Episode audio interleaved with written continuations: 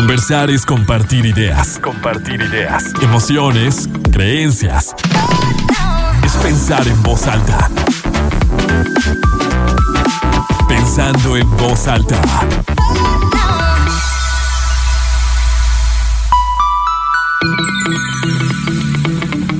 ¿Cómo están? Muy buenos días, bienvenidos a Pensando en Voz Alta. Soy Lucía Olivares y con muchísimo gusto los saludo este sábado 21 de mayo de 2022, cuando son las 11 de la mañana en punto.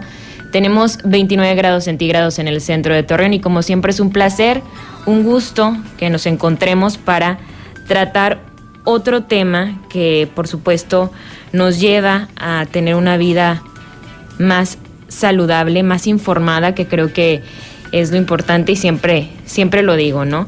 La información, lo que podemos estar compartiendo y generando en el día a día tiene esa intención, que tomemos la información, que la hagamos propia y que podamos tomar decisiones con eso, que las decisiones sean informadas. Hoy vamos a hablar del virus del papiloma humano y me acompaña el doctor Carlos Quevedo, él es ginecólogo oncólogo. Le doy la, la bienvenida, doctor. Muchísimas gracias por aceptar esta invitación. Hola, muchas gracias a ustedes por, por darme la oportunidad de venir. Gracias por la invitación y, buenos días a todos. Y bueno, como les decía, me, me emociona mucho tocar este tema. Creo que luego hay poca información, no que haya poca información, sino que estamos poco enterados o nos involucramos luego poco en cuanto a, la salud sexual o a la propia salud de la, mujer desde distintos enfoques. Hace unos momentos y durante esta semana estuve compartiendo en mis redes sociales un poco sobre, pues tal cual, el virus del papiloma humano o las distintas enfermedades de transmisión sexual. Y muchas personas, por ejemplo, no sabían que existe una vacuna. Se hacía la pregunta también de cuando hay una relación sexual de tipo heterosexual, ¿cuál es el principal cuidado o en qué están más enfocados los cuidados? Incluso hasta en la publicidad eh, desde sí ciertos aspectos de salud, lo social, lo que se va compartiendo en el día a día y por lo general la prevención es para un embarazo no deseado, ¿no? La preocupación y, y siempre se piensa, ¿no? Híjole, si tuve una relación sexual sin protección, el foco o lo que me da ciertas señales de alerta o de híjole, fui responsable, es por no tener un, un, un, embarazo no deseado. Pero poco se piensa o poco voy haciendo consciente de, de también las enfermedades a los que me expongo, ¿no? Entonces, pues bueno, empezamos hablando un poco Doctor, me gustaría también que nos hablara y para ir abriendo como el tema de lo que es la ginecología y qué es lo que estudia este campo de la medicina, qué es lo que lo que ve. Ok. Bueno, ginecología se enfoca en tratar a la mujer, todos los órganos genitales de la mujer y las patologías que puede haber en esto. Okay. Entonces va desde cosas benignas, por ejemplo, infecciones, por ejemplo, infección de vías urinarias, infecciones cervicovaginales, prolapsos de órganos pélvicos y como en todo, se ha ido dividiendo esto. Entonces, cualquier ginecólogo puede eh, abarcar este estudio y este tratamiento y diagnóstico de enfermedades en la mujer, pero, por ejemplo, hablar de prolapso de órganos pélvicos sería el campo de un uroginecólogo. Uh -huh. Si nos vamos a algo que sea oncológico, pues ahí es donde entra la ginecología oncológica. Los cánceres más frecuentes, o no los más frecuentes, los que afectan a la mujer, ya sea vulva, ya sea vagina, cervix, ovario, endometrio, son los que están dentro de nuestro campo de estudio. Pero ginecología, cualquier cosa que afecte órganos sexuales, ya los mencioné, vagina, vulva, útero, ovarios, ese es el campo de la ginecología. Muy bien. Y ahora sí entrando al tema del el virus del papiloma humano, ¿cómo lo podemos explicar? ¿Qué es? Ok. El, el virus, virus, del papiloma es un conjunto de, de, virus. Se conocen más de 200 de la familia papiloma viridae. Entonces, afectan solo al hombre, son más de 200 se conoce que alrededor de 40 son los que pueden afectar mucosas genitales, mucosas genitales y piel. Entonces los podemos dividir aparte de eso en alto riesgo y bajo riesgo. Esos son los que más nos preocupan porque son los que propician. ¿O se afectan solo a hombres? No, no, no, a, a hombres y mujeres. Okay, o sea, okay. Sí, sí, sí.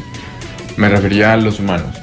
Y, y a partir de ahí depende de, de qué serotipo o qué tipo de virus es el que tenemos, es el riesgo que tenemos de, de propiciar un cáncer. ¿Cuál es la preocupación? Que, que, lo encontramos en todos lados. Es la, la, infección de genitales o infección o problema venéreo más, más frecuente en el mundo. La mayoría de las personas con actividad sexual activa, bueno, con actividad, actividad sexual, alguna vez lo han padecido o lo tienen. Estamos hablando de 80% de la población mundial. Alrededor de 80% de la población mundial. Entonces, eso lo convierte en un problema de salud.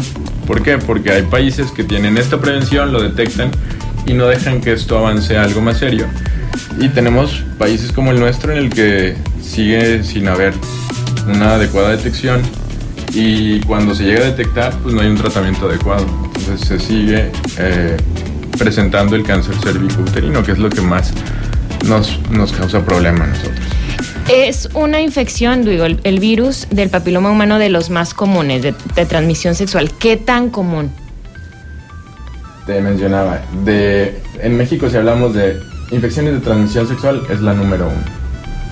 Pero podemos decir que, o sea, sí, podemos hablar de, de porcentajes, o sea, de gente que, porque creo que luego es de, de, estos virus que a lo mejor muchas personas pueden tenerlo y que no se han dado cuenta, que no están enterados. si hablamos de, de, la población en general, yo creo que, que diríamos que alrededor del 60-80% de la población mexicana lo tiene. ¿Así? ¿De ¿Ah, plano? ¿60-80%? Sí. ¿Y por qué, no lo, por qué no lo sabemos? No siempre se manifiesta, o sea, no siempre hay, hay síntomas, no, o sea, no todos tienen, porque aparece con verrugas, ¿no? En muchos casos. Eso es importante que lo menciones, porque el hecho de las verrugas normalmente no son los serotipos que nos causan problema de cáncer cervicouterino. Ok. Entonces, las verrugas, los condilomas, sí nos preocupan, sí hay que tratarlas, pero normalmente los serotipos que nos preocupan son los de alto riesgo, que son 16, 18, 31, 33, 45, 51, 52, 58, son varios. Pero los que más afectan a nivel mundial son 16 y 18. Son los de alto riesgo y que se presentan casi siempre en cáncer cervicouterino, más del 90%. ¿Y cuál es la diferencia? O sea, cuando me habla de 16 y 18 son los tipos. Es el nombre que le dieron. Ok. Sí, de los 200 que te mencionaba al principio, esos son los de alto riesgo y son alrededor de 20. Y aparte tenemos alrededor de otros 20 que son los de bajo riesgo y que son los que propician las, las verrugas. Ok, o sea, si una persona presenta, detecta que tiene verrugas, es de bajo riesgo, es algo que se puede tratar y que difícilmente se va a convertir en un cáncer cervicouterino. ¿Entiendo eso? Sí, sí, sí. Normalmente tenemos verrugas y no quiere decir que no puedan tener al mismo tiempo una, un tipo de alto riesgo. Ok. Pero normalmente las verrugas no son, no son propiciadas por los de alto riesgo. Esos los propician los de bajo riesgo, pero no quiere decir que no puedan tener otro. Entonces, eh, las verrugas son un foco de alarma para investigar si hay algo que esté ocurriendo, ya sea en, la, en el hombre o en el cuello de la mujer. Ok. ¿Y qué se hace? Por ejemplo, o sea, es más fácil o lo más evidente es que se vea, que, que encuentres una verruga o varias verrugas. ¿Sí? Entonces, por eso acudes con un ginecólogo. Es, es lo más frecuente. Cuando buscan atención es porque encontraron alguna lesión. y, y, es lo más frecuente. Sin embargo, afortunadamente con el paso de los años nos hemos dado cuenta que hay pacientes sanas que acuden a sus vigilancias anuales y que podemos detectarlo desde un Papa Nicolau o una prueba, un Papa Nicolau alterado o una prueba de, de, PCR en el que nos puede decir si tenemos algún tipo de estos virus. Para empezar, si tenemos el virus y una vez que nos dicen positivo o negativo, ¿cuál de los tipos tenemos? Ok. Y luego, a ver, entonces, si una persona detecta estas, estas verrugas, que me gustaría, doctor, que pudiera explicar un poquito cómo, cómo son, cómo se ven, si duelen, si nada más molestan o solamente están allí, o sea, solamente aparecen y tú las detectas, entonces, pues ves, esto no es normal, o cómo, cómo las puedes identificar. ¿Aparecen tanto en hombres como en mujeres? Sí, así es. Pueden aparecer en el hombre, pueden aparecer en la mujer tienen una apariencia muy variable porque depende de la magnitud de la enfermedad. Hay lesiones milimétricas, no duelen, ninguna de estas duele. Lesiones milimétricas que la única forma de, de hacer la comparación sería la coliflor. O sea, Ajá. un pedacito de coliflor. Cuando crecen mucho, tienen esta apariencia. Pero es una verruga que no duele, que normalmente está en las zonas cercanas a la piel, pero pueden aparecer en otros sitios. Aquí la importancia es saber que las verrugas que aparecen en manos, en pies, en cuello, en espalda, no tienen que ver con esto. O normalmente no tienen que ver. Digo, puede pasar. Digo, estamos en un mundo que cambia constantemente, pero normalmente esas están causadas por otros tipos de, de- de BPH fuera de los 40 que te explicaba al principio.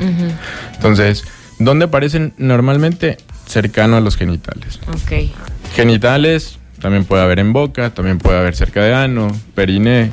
ok. Entonces, no solo es en, en vulva, vagina o en, o en, o en pene. Y cuando acuden a una revisión y se detectan, se revisan estas verrugas de- en forma como de coliflor, ¿cuál es el, el tratamiento? ¿Qué es lo que ocurre? Si no es de, como lo mencionaba doctor, que si no son del tipo como de... De, de alto riesgo de alto para riesgo. cáncer. Ajá. Ajá. Tenemos diversos tratamientos. Se pueden, se pueden congelar. Se puede. Como una verruga normal. Sí, Ah, como una verruga normal.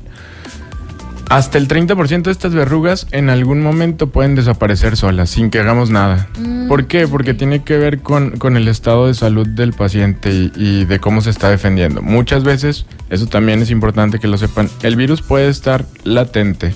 No nos causa nada, pero lo tenemos como dormido, por así decirlo. Y entonces, en algún momento, mi, mi sistema de defensa no está al 100% y el virus aprovecha y empieza a causar lesiones. Entonces, estas verrugas hasta el 30% pueden desaparecer sin ningún tratamiento. Tratamientos que no son tan rápidos, pero que no son tan agresivos, tenemos algunas cremas que se pueden aplicar de forma semanal y las van a eliminar. Si queremos algo rápido, podemos congelarlas. Queremos algo todavía más rápido, podemos quemarlas. Se llama electrofulguración. Utilizamos electricidad, se queman. Y eso es todo. Varía qué tan agresivo es con la cantidad de verrugas que tenemos. Hemos tenido casos severos en O los sea, que, están llenos de verrugas. que está perdida la anatomía. Ni siquiera vemos No lo puedo creer. no podemos distinguir nada y es frecuente. Entonces sería muy difícil que con una sola sesión de tratamiento, el que fuere, quitemos todo. Es doloroso cuando es tan, tan grande, sí. Cuando Sí, no, que es muy invasivo. Y ahí cuando ya aparecen muchas, como dice doctor, que hasta está perdida la anatomía es porque se dejó pasar mucho tiempo. sí, claro.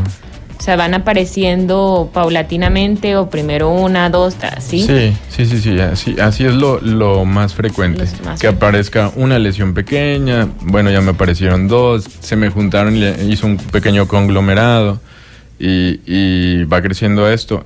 Creo que al momento de detectar cualquier alteración es momento de, acudir a, a- revisión. Sí, como siempre se dice, entre más eh, temprano puedas detectarlo, pues obviamente será, será más fácil.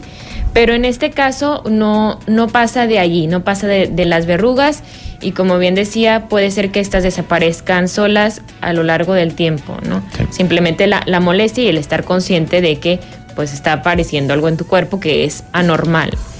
Y cuando pasamos a los tipos de alto riesgo, allí cómo pueden ser las manifestaciones. Normalmente detectamos esto cuando hay alteraciones en el Papa Nicolau, porque nos van a reportar que hay alguna lesión. Dentro de las lesiones que nos puede reportar el Papa Nicolau van desde anteriormente les llamábamos NIC 1, NIC 2, NIC 3, cambiaron el nombre a lesiones de, de bajo riesgo y de alto riesgo, que a final de cuentas seguimos tratándolas igual. Lesiones de bajo riesgo corresponderían al, al NIC 1, que va a depender mucho de el tipo de virus que tengamos y la edad de la paciente, el estado de salud de la paciente. ¿Por qué? Porque no es lo mismo cómo voy a manejar a una paciente de menos de 25 años con un tipo de bajo riesgo a una paciente que tiene alrededor de 40, 45 años inmunocomprometida con un NIC 3 o con una lesión de alto riesgo y con un tipo de alto riesgo, 16, 18. Entonces varía mucho el tratamiento, pero a final de cuentas tengo que ver cada caso y ver los factores que, que, tienen para desencadenar o desarrollar un cáncer a futuro. Muy bien. Doctor, vamos a hacer aquí una pausa. Y regresamos. Hoy estamos hablando del virus del papiloma humano. Si tienen alguna pregunta, algún comentario, ya saben que se pueden comunicar a nuestro teléfono en cabina 871-711-1955. Hacemos una pausa y volvemos.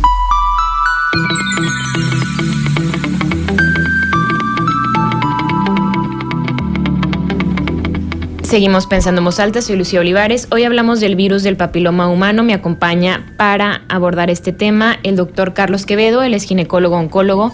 Ya nos explicaba un poco qué es la ginecología, qué es el virus del papiloma humano, sus expresiones, que hay algunas de riesgo alto, nos mencionaba el tipo 16 y 18, el riesgo bajo, que es cuando podemos detectar verrugas que son como una forma de, coliflor que a veces se pueden hasta confundir con algunos pliegues, decía doctor, y que pues es la, principal razón por la que llegan mujeres a, consulta, que se pueden quemar, se pueden congelar, y que, y bueno, desaparecen o que a veces con el tiempo solas estas, estas lesiones pueden ir desapareciendo, ¿no? Pero mencionaba que es importante cuando se detectan, se revisan estas, estas verrugas y se ve si, si es BPH, em, se aplica o se realiza el Papa ¿verdad? Y qué es lo que nos arroja o nos puede pues arrojar el Papa en qué momento es importante realizarlo, cada cuánto, cuál es su importancia. El, el Papa Nicolau es la prueba que se ha utilizado como tamizaje o como prueba de detección en varios países, no solo en el nuestro. ¿Por qué? Porque ha, ayudado a detectar alteraciones en el cuello del útero. No es una prueba cara, es algo que, que, no es tan invasivo. Sí es molesto en algunas pacientes, pero no en todas. Lo que se hace es colocar un espejo vaginal y tomar ciertas células con, con ya sea una espátula o con un cepillo eh, es muy rápido, como les decía, no molesta. Esas células se ponen en, un portaobjetos y eso se le manda a estudiar con el, con el patólogo. ¿Por qué nos ayuda? Porque va a detectar si hay alguna alteración en el cuello, que es lo que queremos buscar. Si una paciente llega con nosotros por verrugas, lo ideal es que si no se ha realizado sus papanicolaos de forma adecuada, que esto sería una vez que se inició vida sexual sin importar la edad, al menos un año después, empezar con Papá Nicolaos y hacer uno al año a partir de ahí. Las guías y, los documentos que tenemos para enfocarnos en la prevención en, México mencionan que se inicia, como les menciono, después de haber iniciado vida sexual y dejemos de hacerlo alrededor de los 60, 65 años. ¿Por qué se menciona esto? Porque es raro que, que aparezca un cáncer después de esta edad. Sin embargo, Puede aparecer, sí. Entonces, un cáncer de tipo cérvico. Un cáncer cervicouterino o lesiones vaginales, o sea, cáncer vaginal o cáncer de vulva que están relacionados en, una gran medida por BPH también. Y entonces hemos visto casos de pacientes a los 80 años con un cáncer de vulva. Y entonces nuestras guías dicen que ya no me haga el papá Nicolau a los 60 años. Entonces, siempre, siempre en la consulta les recomiendo a las pacientes que si no tienen ningún inconveniente en seguirlo haciendo, lo continúen. Hay pacientes que dicen, yo ya no me lo quiero hacer, doctor. Bueno, entonces hágase uno y puede espaciarlo cada tres años. Pero lo ideal sería continuarlo. Hay pacientes que por alguna razón sufrieron, o no sufrieron, sino que tuvieron que, hacer una histerectomía diferentes causas que no sean cáncer, que no sean lesiones, que no sea nada relacionado con BPH, esos pacientes igual nuestras guías nos dicen que pudieran dejar de hacerse el Papa Nicolau. ¿Por qué? Porque la zona donde afecta el BPH ya no está. Ya no está el cuello, al haber quitado la matriz, ya no tienes cuello, ya no hay dónde. Pero seguimos teniendo vulva y seguimos teniendo vagina. Entonces yo sigo recomendando que al menos si hubiera algún síntoma, hacer Papa Nicolau. Y si no tienen ningún inconveniente, lo sigan haciendo. Ok, a partir del momento en que iniciaste tu vida sexual, sin importar la edad, un año después y hasta los 65 60, 65 60, 65 años. Ok. Entonces, a ver, doctor, ya para pasar un poco a, los tipo, al tipo de riesgo alto, mencionaba que se puede detectar a través de, este estudio, ¿verdad? Del Papa Nicolau. ¿Y qué, se, y qué, se hace en caso de que, o qué se puede detectar? O sea, ¿qué, qué ves? Ok. Lo que nos va a reportar va a ser el patólogo. Nosotros al, al colocar el espejo podemos ver un cuello que no se ve normal. ¿Cómo, ¿Cómo, definimos normal? Es un cuello rosa, liso, con ciertas características en, en, en cuanto a, el tamaño. Eso no es normal. Eso es lo normal, que se vea rosita, rosa, rosa claro, rosa palo, sin tumores alrededor. No todos los tumores alrededor son malos, pero eso ya más o menos lo, lo, lo vamos conociendo al, al observarlo. De todas formas, el Papa Nicolau lo que nos va a reportar son las características de las células que hay en el cervix y en el canal endocervical, la parte de adentro, porque tenemos que tomar de las dos partes. Si nos reportan un Papa Nicolau alterado, lo que sigue es una colposcopía. No es que el Papa Nicolau no sirva, es una herramienta fácil, rápida, como ya lo mencioné. La colposcopía, la ventaja que tiene es que estamos viendo ah, con una lente nos permite ver mucho más de cerca ese cuello y ver las características de las células. Igual podemos poner ciertas sustancias como, como ácido acético que, que, no les molesta o pueden sentir algo de ardor muy leve, pero cambia la, la coloración de las células cuando están afectadas por BPH. Entonces, si eso sucede, nosotros podemos darle una clasificación a esta lesión. Te mencionaba lesiones de bajo grado, lesiones de alto grado o incluso ponerle ya nombre de un cáncer in situ o cáncer invasor. Entonces, siempre que haya alterada una, una citología o popanicola, hay que hacer una colposcopía complementaria. Y si encontramos una lesión en la colposcopía, se toma biopsia en ese momento, se manda a estudiar con el patólogo y el patólogo es el que se encarga de decirnos qué tipo de lesión es, pero ya confirmada con una biopsia. Porque a final de cuentas nuestras pruebas de diagnóstico como son Papa Nicolau, colposcopía, dependen de quién la está haciendo, dependen de su experiencia, dependen de cómo se prepara el Papa Nicolau, de si le pusieron eh, las cantidades de fijación adecuada, y, normalmente es gente muy preparada y no tenemos inconveniente, pero si en algún momento esa muestra se contaminó, nos la pueden reportar como inadecuada o nos la pueden reportar como negativa cuando está positiva. Entonces es una buena prueba, tiene sus inconvenientes y tenemos pruebas complementarias como la colposcopía. ¿Qué tan frecuente es que se presente este, estos tipos de cáncer en estos momentos en México? Porque ya hablamos de o sea, arrojó doctor esta, esta cifra, este porcentaje de quienes pueden tener el virus del papiloma humano entre un 60 y un 80% de la población, que es altísimo.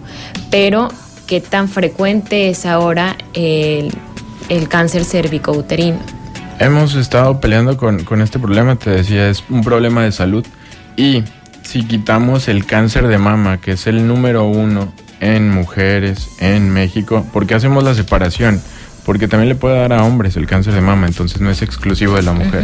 Pero si nos enfocamos a, la mujer, cáncer cervicouterino es el que tiene el segundo lugar.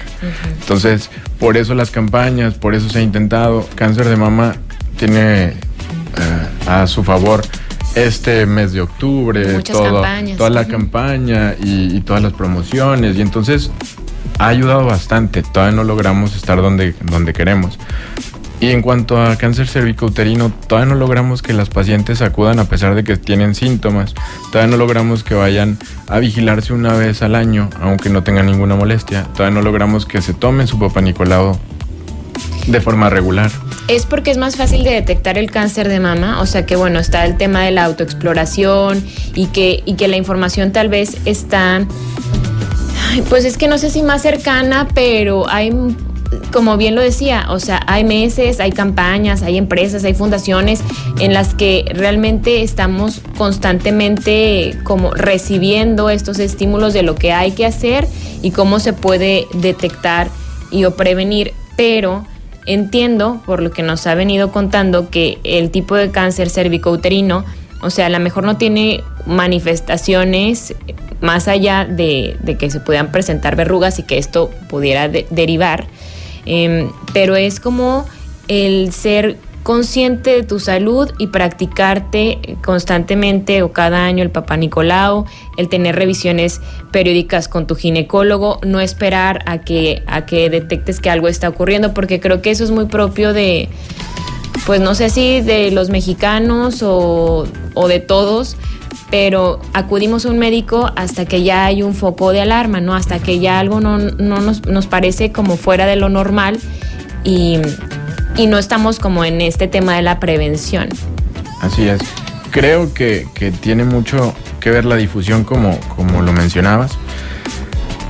Creo que sigue existiendo mucho tabú en ir a, a, a una exploración es mucho más sencillo que una paciente acepte una exploración mamaria a que acepte una exploración con espejo. Y más, digo, en nuestros casos, cuando somos médicos hombres, todavía existe un problema, todavía siguen acudiendo los esposos con, con, la paciente y eso para nosotros no es ningún problema. El hecho es que, que muchas veces prefieren no ir para evitar problemas en casa y eso es lo que no, no podemos permitir. Pues sí, porque como mujer lo puedo decir, ¿no? O sea, una exploración de mama es, pues es, es externa, o sea, a lo mejor no, no, no es incómoda, salvo por, pues a lo mejor es incómodo que te tengan que explorar, o sea, que te tengan que tocar, pero pues no pasa de ahí, no vas a sentir como algo raro, ¿no? Y lo otro, pues tienes que entrar, o sea, literal es, algo interno, entonces, pues es, es, es, complicado, es diferente. Pero sí creo que luego estos temas luego tienen mucho tabú en cuanto a la incomodidad, lo que puedes sentir, la pena.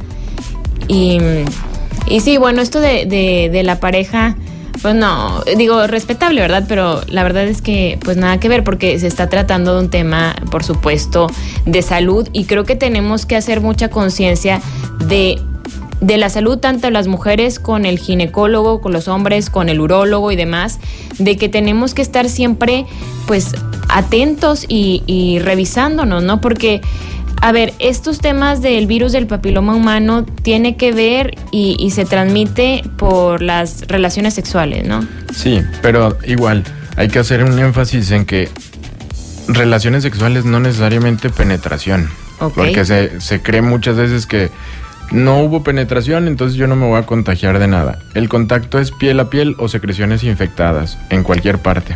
Ok. Sí, entonces antes teníamos esa idea o muchas personas tienen esa idea. No hubo penetración, entonces yo no tengo por qué estar preocupado de, contagiarme. Mencionabas ese punto al principio también de, que al no, al tener una, una relación sin protección nos preocupan más otras cosas que el hecho de si me contagié de algo que me pueda matar en 10 años. Entonces creo que es algo importante también. Eh, Básicamente eh, con, contacto piel-piel o secreciones a piel o secreciones con secreciones es suficiente para contagiarnos. Ejemplos, o sea, por ejemplo, eh, con sexo oral. Sexo oral, sexo anal, eh, frotamiento genital con genital, aunque no haya penetración. Esto para que abarque todo el tipo de relaciones que hay. Ok. Y eso es importante porque, por ejemplo, como lo mencionaba al inicio, muchas veces, eh, sobre todo cuando eres joven y que a lo mejor no es tu pareja, no es tu esposo tu esposa, ¿no? Mm, sí, tal cual, no, no, es, no es una pareja oficial, podría ser también. Eh, la, protección está en no tener un embarazo y, basamos todo el cuidado en cuanto a las relaciones sexuales en, prevenir o en impedir que eso se pueda dar.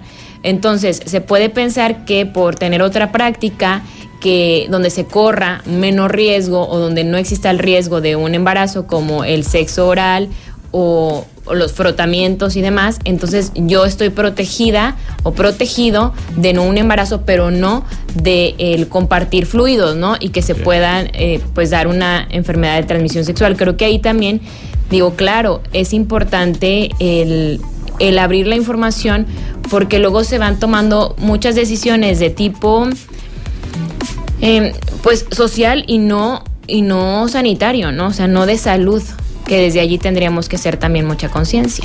Totalmente. Sí, sí. Doctor, vamos a hacer una pausa para que todos reflexionemos sobre esto y seguimos hablando del virus del papiloma humano. Estoy conversando con el doctor Carlos Quevedo, él es ginecólogo oncólogo hablamos sobre esto, sobre las enfermedades de transmisión sexual principalmente el virus del papiloma humano, cómo lo podemos detectar, cuáles son los síntomas, se manifiesta en la mayoría o en muchos casos con verrugas, pero nos puede llevar también a otros, un tipo de cáncer como el cáncer cérvico-uterino. Hacemos una pausa y volvemos con más. Seguimos pensando en voz soy Lucía Olivares. Hoy hablamos del virus del papiloma humano con el doctor Carlos Quevedo, ginecólogo oncólogo. Y doctor, vamos a entrar a la parte de los factores de riesgo para el BPH, que es el virus del papiloma humano. ¿Cuáles serían? Ok. Factores de riesgo para BPH. Hablábamos de que el más importante, porque se menciona como una enfermedad de transmisión sexual, es el tener actividad sexual de riesgo o, sí, actividad sexual de riesgo. Y con esto nos referimos a múltiples parejas, con o sin protección. ¿Por qué? Por lo que mencionamos ahorita de que preservativo, que es el que más nos podría ayudar, solo cubre una parte y no te protege al 100%. Entonces, cualquier zona de contacto está expuesta a, una infección.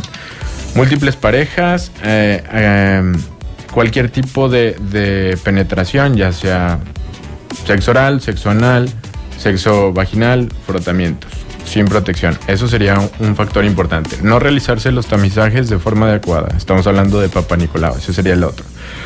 Cualquier alteración en el sistema de salud, pacientes inmunocomprometidas, ya sea por otra enfermedad, estamos hablando de pacientes con trasplantes renales que tienen que tomar medicamentos para mantener suprimido el, el sistema inmune o pacientes que son portadores de otra enfermedad, por ejemplo VIH. Estos pacientes son más susceptibles a que un virus como VPH haga estragos en la salud. Deficiencias en, la nutrición, falta de ciertas vitaminas pueden hacer que sea más fácil que, se implante y haga estragos el, el virus. Y uno muy importante, porque sigue siendo un problema también en nuestro país y en todo el mundo, es el tabaquismo. Altera ciertas hormonas que nos protegen, que están presentes en, el cuello, que son nuestras defensoras, por así decirlo, y, también altera el moco cervical. Esto propicia que, una vez que llega el virus sea más fácil replicarse y que se pueda quedar ahí mucho tiempo.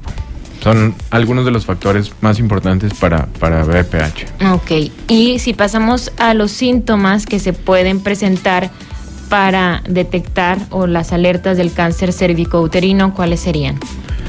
Normalmente BPH o una infección por BPH no nos avisa y cuando nos avisa son las verrugas, pero esa no es la parte que nos preocupa más. Te mencionaba que ciertos síntomas para detectar si puede haber un cáncer cervicouterino, de los principales puede ser que haya un sangrado después de tener relaciones, un manchado después de tener relaciones. Esto puede ser tan sencillo como pequeños desgarros o lesiones que no son malas en el cuello a una lesión que ya es un, un tumor en el cuello, en el cervix. Y esto es lo que nos preocupa. Entonces, un, un síntoma o signo de alerta es el sangrado poscoital. ¿Sangrado no dolor? Muchas veces no es necesario que haya dolor. Cuando estamos hablando de un cáncer de cervix que va empezando, un manchado puede ser suficiente. Cuando estamos hablando de un tumor demasiado avanzado que está tomando toda la parte del cuello y que está pegado a la pelvis y que ya es visible, que mide más de 4 o 5 centímetros, está pegado, obviamente es más fácil que haya dolor. Y ahí podemos tener mal olor, dolor, una pierna más inflamada que otra. Y eso es un estado muy, muy avanzado de un cáncer. Pero ahorita hablando de signos tempranos o síntomas tempranos, ese manchado es clásico, infección, bueno, no, flujo abundante que ya ha tratado uno, dos, tres médicos con, con óvulos y no se ha quitado y tiene un olor característico, puede estar relacionado con una lesión de, de virus de BPH o un cáncer cervicouterino. Ese flujo en cualquier momento eh, que se presente. La gran mayoría no, no, no es algo porque hay flujos que, no tienen nada que ver y casi siempre son por infecciones, pero enfocándolo hacia estos sangrados con flujo abundante y mal olor podría ser un dato que nos ayude a detectar un, cáncer de cervix a tiempo. Pero la mayoría de los flujos no, no son malos y no son cáncer, no son dato de cáncer. Ah, ese me faltaba como un factor para BPH, se me pasaba. Las infecciones de vagina frecuentes que no son tratadas pueden propiciar que se, se implante una, una infección por VPH. Esto por las lesiones que causa en el cuello, pequeñas eh, erosiones y grietas pueden hacer que se implante más fácil el virus. Ok, entonces esos serían los factores de riesgo, los síntomas tanto de VPH como del cáncer cervicouterino. Y doctor, por ejemplo, sabemos que hay vacunas para el VPH, pero también para, para tener responsabilidad al momento de, de las relaciones sexuales, porque también se puede generar como ramificación, ¿no? Hay, hay, me imagino que hay personas hasta que si una mujer va con el ginecólogo, se realiza una prueba, presenta verrugas, luego puede eh, imaginar, bueno, ¿por qué me está pasando esto? Ya lo decía usted, que muchas mujeres también se asustan muchísimo y, creen que, bueno, ya las verrugas me va a derivar en el cáncer y demás. Mm, es algo que se, se, presenta y se comparte por los fluidos eh, sexuales, por la práctica sexual. Entonces, hay también pruebas que te puedas realizar tanto hombres como mujeres para detectar en qué condición eh, te encuentras de, salud en ese sentido y para garantizarle a tu pareja y a ti mismo que estás pues como en óptimas condiciones. La, única prueba que, podríamos mencionar para saber si, si hay o no virus es, es la prueba de PCR con esta nos ayuda a detectar si, si tenemos el virus y qué tipo tenemos. Pero algo más allá de esto, no. Y de ahí también aprovecho siempre estos, estos espacios para comentar lo que... No hay forma de que yo pueda saber en qué momento se contagió un paciente. ¿Por qué? Porque puede ser una paciente que tuvo un contagio y a las semanas ya está presentando alguna lesión. Y también puede ser el caso de una paciente que se contagió, que no logró que su cuerpo eliminara el virus y que lo tenga presente desde hace años y se esté reactivando por una baja en la defensa. Entonces, mm. no tiene caso enfocarse en cuándo me contagié y cómo me contagié, porque es motivo de, de mucha discusión y es algo que yo trato de evitar siempre con mi paciente porque nos ha pasado que es que cuando me contagié. Sí, como pensando a lo mejor que tu pareja, este, pues tuvo otra otra relación. Sí, o sea, es, es de los dos lados, o sea, esa preocupación es de los dos lados, pero a final de cuentas la, la, la, idea principal es que una vez que se detecte esto nos enfoquemos en eliminarlo y, llevar las medidas adecuadas para que no haya problema. Claro. Pero algo que nos pueda decir, estoy totalmente libre de, esto, solo la PCR y, las pruebas que ya mencionamos, no, existe algo más. Ok, el, el, pues el riesgo siempre puede estar y es, y es importante esto que menciona, que se puede manifestar de inmediato o muy rápido o después de mucho tiempo, porque también me decía ahorita en el corte que, que hay personas que tal vez tienen el virus, son positivos al, al, virus, no tienen alguna manifestación y que luego de un tiempo el cuerpo lo elimina, ¿no? Que puede tardar un año y medio, por ejemplo, y, se elimina y no pasó nada más, como hay quienes pueden tener otro tipo de, pues sí, de, características o de, de, estarlo manifestando de una forma distinta. Mm, el tema de las vacunas, que también han sido muy polémicas, ¿no? La verdad es que si me preguntaran a mí, ¿las recomiendas? Sí, sí las recomiendo. Estamos hablando de, de, un problema a nivel mundial, de las pocas cosas que tenemos para, para evitar que esto se propague o que repercuta tanto en nuestra población, pues son las vacunas. Y entonces la polémica ha, ha entrado al principio era, ¿se vacunan solo las niñas?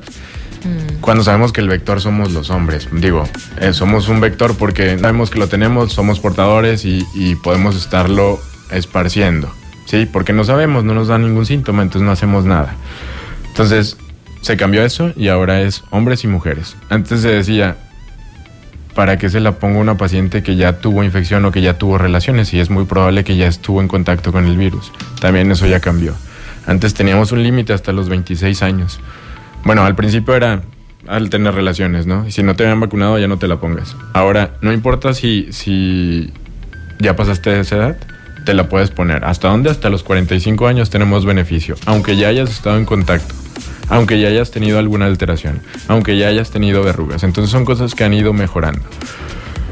Controversia como en cualquier vacuna.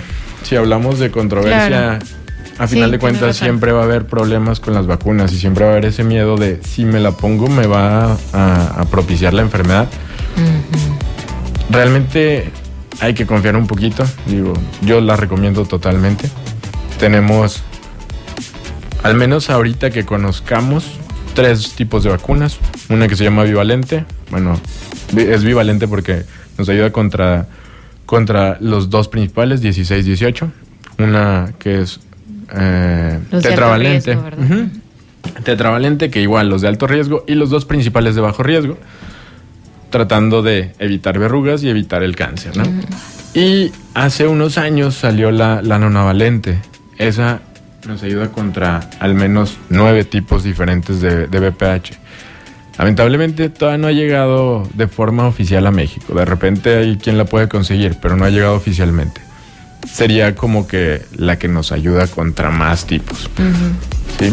¿Y qué ventajas? Ahorita en la cartilla de, de vacunación está establecida entre los 9, 12 años, hasta donde yo me quedé. Eran 9 años, pero leí un poco y, y mencionan que hasta los 12 la están aplicando. Cuando son menos de esta edad o se aplica en estas edades, las dosis son dos. ¿sí? Se, se aplica ya a los seis meses y cuando pasamos de esta edad son tres dosis, cero, dos y cuatro meses a partir de la segunda. O seis meses, como lo quieran ver. Mm, pacientes que, que ya tuvieron alguna lesión nos, nos preguntan, ¿me la puedo poner? Sí. Hay ciertos estudios que ayudan, o bueno, que demuestran que esas lesiones han tenido una regresión después de las vacunas. O sea, no les pasa siempre. Ok. Pero a final de cuentas, si tuviste una lesión por verrugas y te vacunas, te sigues protegiendo contra cáncer de cervix. Digo, sí, cáncer de cervix. Ajá. Las verrugas son aparte, ya lo habíamos dicho. Ok. Entonces sí se recomienda que se la aplique. Ok. Doctor, ahorita dijo algo que, que no había pensado y que es muy importante. Mencionaba que se pensaba en, estas vacunas para las niñas, pero que los hombres son un vector, porque a lo mejor tienen menos manifestaciones, pero lo pueden propagar de la misma forma.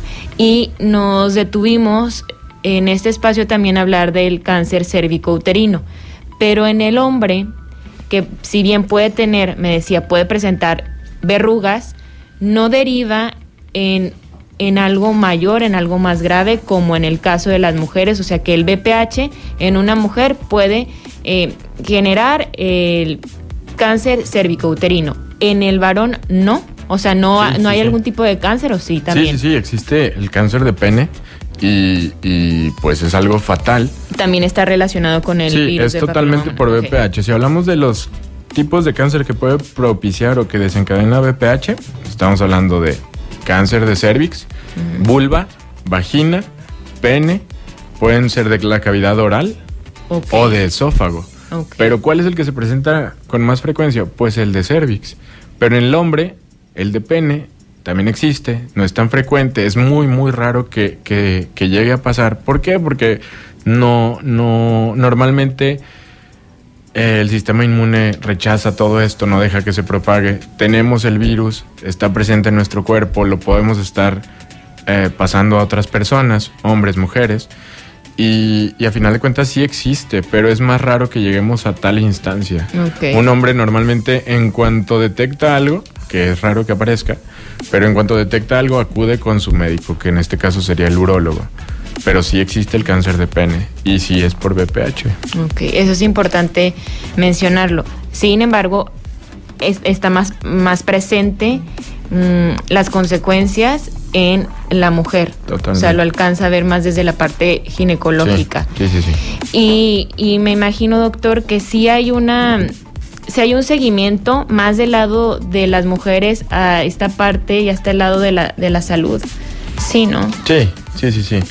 Es, es mucho más. Los hombres nos, nos tocan, digo, es raro que yo vea a un hombre por, por, por mi, mi especialidad, Claro. pero me ha tocado convivir con algunos pacientes y, y es más raro que el, que el hombre acuda a una revisión. O por ejemplo, usted como ginecólogo, si tiene un- una paciente que está tratando un tema de, de BPH o de cualquiera de estas manifestaciones y que tiene una pareja el hombre también tendría que ir a, a revisarse, ¿no? Evidentemente. Una porque- revisión, sí, claro. Y lo que hacemos es que lo derivamos con el urólogo, casi siempre. Sí, porque también ahí tendría que ser algo conjunto, ¿no? Sí. Si es sobre todo, pues, esposos, bueno, un- una pareja tal cual, pues ambos tendrían Sí. que, que ser, en este caso, pues portadores del virus del papiloma humano. Muy bien. Doctor, vamos a hacer una pausa Sí. y seguimos hablando del tema. Sí, claro. Seguimos pensando en voz alta, hablamos del virus del papiloma humano con el doctor Carlos Quevedo, ginecólogo oncólogo. Y bueno, hemos hablado, sí, de este virus, de, las manifestaciones, desde las verrugas, pero también con pues del tipo de alto riesgo, que es el cáncer cervicouterino. Y ahorita le preguntaba al doctor sobre la letalidad de este tipo de cáncer. ¿Nos puede explicar un poquito, doctor, de pues sí, el riesgo que existe una vez que se diagnostica y se pues da cuenta que es un cáncer cervicouterino? Platicamos que, que va a depender mucho, otra vez, de todos los factores que, que engloban a nuestro paciente, pero lo más importante va a ser la etapa en la que detectamos un cáncer de cervix como tal. Para esto ya se hicieron las pruebas adecuadas, ya se hizo una biopsia en la que confirmamos que haya un cáncer. De esto va a depender el tamaño del tumor, va a depender de, de si afecta o en otros sitios. Y entonces nosotros le damos una etapa clínica. Con esa etapa clínica nosotros podemos saber cuánta, cuánto promedio de pacientes tienen o hemos estudiado que tienen una supervivencia a 5 años. Casi siempre los estudios nos hablan de 5 años, qué tanto riesgo tiene de que regrese y los tratamientos que podemos o no dar, de ahí que salgan los pronósticos. A final de cuentas, si, si detectamos un cáncer de cervix en etapas tempranas, la probabilidad de que esa paciente siga con nosotros a 5 años, que a final de cuentas estos son números, pero hay que darlos así, no podemos decir otra cosa, está arriba del 90%. Pero si vamos bajando por etapas, en etapas localmente avanzadas, eso desciende hasta el 50, 40%. Y una etapa metastásica está por debajo del 25%. Entonces son pacientes que de cada 100 pacientes, si yo las detecto así, en una etapa temprana, 90 van a seguir vivas. 10 no, pero 90 siguen vivas a los 5 años. Esto por estudios a nivel mundial. Cuando dejamos pasar mucho tiempo y ni siquiera podemos dar un tratamiento adecuado porque es una etapa avanzada que ya perdió varias posibilidades, entre el 40-45% o menos del 50% a 5 años. Otra vez, son números, depende de muchas cosas, no depende de nosotros. Y, y para terminar, en etapas avanzadas o metastásicas, pues es, es una cantidad enorme de pacientes que ya no van a estar con nosotros, menos del 25%. Ay, es muy, muy preocupante porque, pues sí, como lo dice, los números son fríos, ¿no? Y se tienen que dar y se tienen que compartir así. ¿Para qué? Pues para que seamos conscientes, responsables y estemos realizando los chequeos. Más o menos, doctor, ¿en qué edades se, se presenta el- este tipo de cáncer? Me imagino que varía, pero en promedio. Alrededor de los 45 años. O sea, jóvenes. Sí, pacientes jóvenes, menos de, de 45 años, entre 35 y 45 años es lo más frecuente. Pues sí. Nos llega una pregunta de, de un radio escucha. Dice si puede la vacuna dejar estéril a una niña, la vacuna del VPH. No hay estudios que demuestren esto. Realmente los efectos secundarios o las reacciones adversas más frecuentes se, se encontraron ciertos pacientes que desarrollaron eh, algo que se llama Guillain-Barré, que se ha presentado con otras vacunas, no solo con VPH. Hay pacientes que han presentado reacciones febriles eh, muy severas, pero en realidad no se ha demostrado y hasta lo que hay de, bibliografía que haya datos de, esterilidad en, en pacientes jóvenes. Muchas gracias por dejarnos su- sus preguntas también. Y bueno, doctor, ya con los dos minutos que nos quedan para cerrar, me imagino que la invitación es a la prevención, al chequeo, porque usted me decía desde el inicio del programa que este tipo de cáncer cervicouterino avisa con mucho tiempo, a diferencia tal vez de otros, eh, se puede prevenir. Entonces, pues le dejo el micrófono para que pues sí, ¿qué es lo que tenemos que hacer como mujeres? Que platicamos ahorita en el corte, que tenemos que estar atentas de, pues de nosotros, de nuestro cuerpo, de muchos factores, pero pues dígame. Realmente la, la invitación siempre va a ser a, a tener un chequeo de forma anual, haya o no haya alguna molestia, una revisión, una exploración con espejo, a pesar de que sea molesta, una exploración mamaria, los, los estudios de tamizaje adecuados para lo que tenemos a la mano. Hay, hay tipos de cáncer que no tenemos un tamizaje adecuado, pero para los que tenemos, pues hay que hacerlo de forma adecuada al menos una vez al año. Eso por un lado. Una vez que detecte algo, hay que acudir a tiempo. Hay que seguir aparte lo que siempre recomendamos, no fumar, no tomar, hacer ejercicio. Esas son las cosas de base. Eso nos ayuda muchísimo independientemente de lo que encontremos. Pero la invitación es a, estar muy, muy pendientes de, su estado de salud, de no quedarse con dudas, de, acudir con, algún médico especialista, dependiendo de lo que, se necesite. Pero hablando de ginecología, a su ginecólogo, a su gineco-oncólogo, cuando así se requiera. Nos encanta cuando no tenemos que hacer mucho nosotros y que les podemos decir todo está bien. Pero cuando se necesita hay que acudir para poder hacer cosas a tiempo. Por supuesto. Se detecta a, a tiempo, le va a ir bien a la paciente. Cuando es una etapa avanzada, no. Y como lo mencionábamos, nos da mucho tiempo para poder hacer algo. Si detectamos una lesión en el papanicolao, un papanicolao alterado, no quiere decir que, que, ya es cáncer y todavía tenemos muchas herramientas y muchas cosas por hacer. No, no nos gusta que la paciente piense que se acabó el mundo cuando ya le dieron un diagnóstico alterado. Todavía quedan muchas pruebas por hacer y todavía nos falta mucho, muchas herramientas que tenemos para poderle dar tranquilidad a la paciente. Entonces, en eso estaría. No hay que tener miedo de detectar algo, más bien eh, hay que tratar de, de lo que sea que se detecte a tiempo. Así es. Doctor, yo le agradezco muchísimo. ¿Dónde lo podemos encontrar? Eh, nos encontramos en, eh, en el Hospital San José, Sanatorio San José en Gómez Palacio en el área de Ciosan, el Centro Oncológico Ciosan. Perfecto, muchísimas gracias el doctor Carlos Quevedo, ginecólogo oncólogo. Ojalá que se hayan resuelto muchísimas dudas y bueno, saben que este programa queda también en Spotify a partir de la próxima semana. Gracias a Gerardo en los controles, soy Lucio Olivares. Nos escuchamos el lunes con la información. Conversar es compartir ideas. Compartir ideas. Emociones, creencias es pensar en voz alta. Nos escuchamos el próximo sábado. Pensando en voz alta.